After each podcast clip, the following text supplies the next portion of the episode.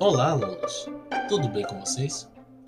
Nós já aprendemos a receber informações e dados digitados pelo teclado através do comando do Python input, que significa entrada em inglês. Neste podcast, irei falar em como podemos ler dados também através de arquivos e por que isso é necessário. Meu nome é Jorge Barreto, professor da disciplina de Bioinformática da rede UNFTC. Vamos começar? Como já sabemos, um programa utiliza informações de entrada, processa essas informações e fornece uma saída.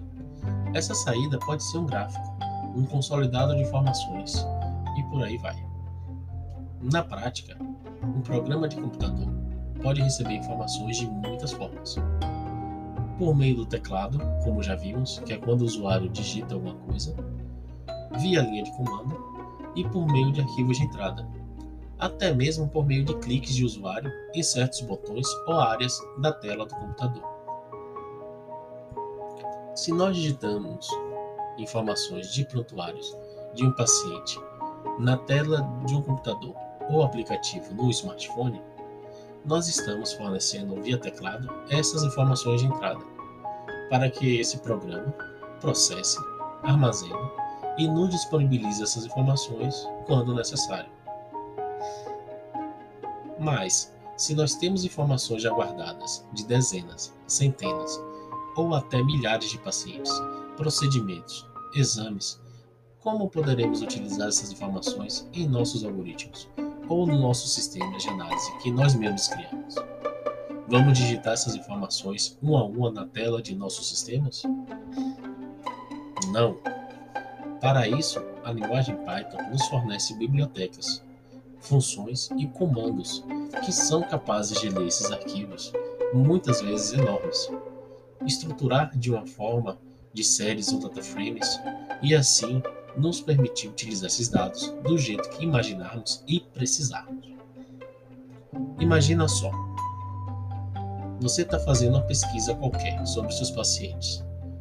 Para isso, você vai utilizar as informações que estão no sistema do hospital ou na clínica que você trabalha. O procedimento nesses casos, muitas vezes, é solicitar ao técnico da TI o arquivo contendo as informações que você vai utilizar: idade, temperatura, batimento cardíaco, peso, resultados de exames, por exemplo. O técnico da TI vai te entregar, muito provavelmente, um arquivo contendo uma tabela, ou em Excel, ou um arquivo de texto contendo todas essas informações que você solicitou. E agora? O que você vai fazer com esse arquivo? Como você vai analisar esses dados?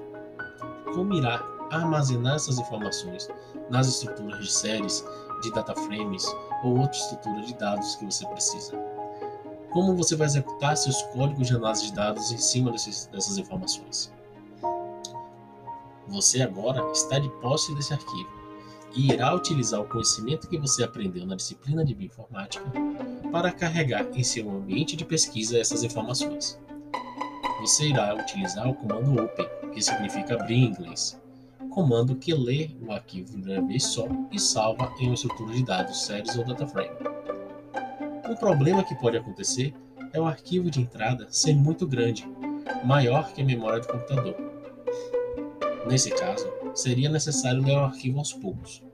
O Python nos permite fazer isso, por meio da função readlines, que significa ler linhas em inglês, que, como o próprio nome indica, vai ler o arquivo uma linha de cada vez e escrever ou armazenar dentro da série e data frame que você criou. Dessa forma, você irá conseguir utilizar seus códigos e algoritmos já prontos para analisar esses dados, criar seus gráficos, consolidar as informações, o que vai facilitar você alcançar seus objetivos de pesquisa.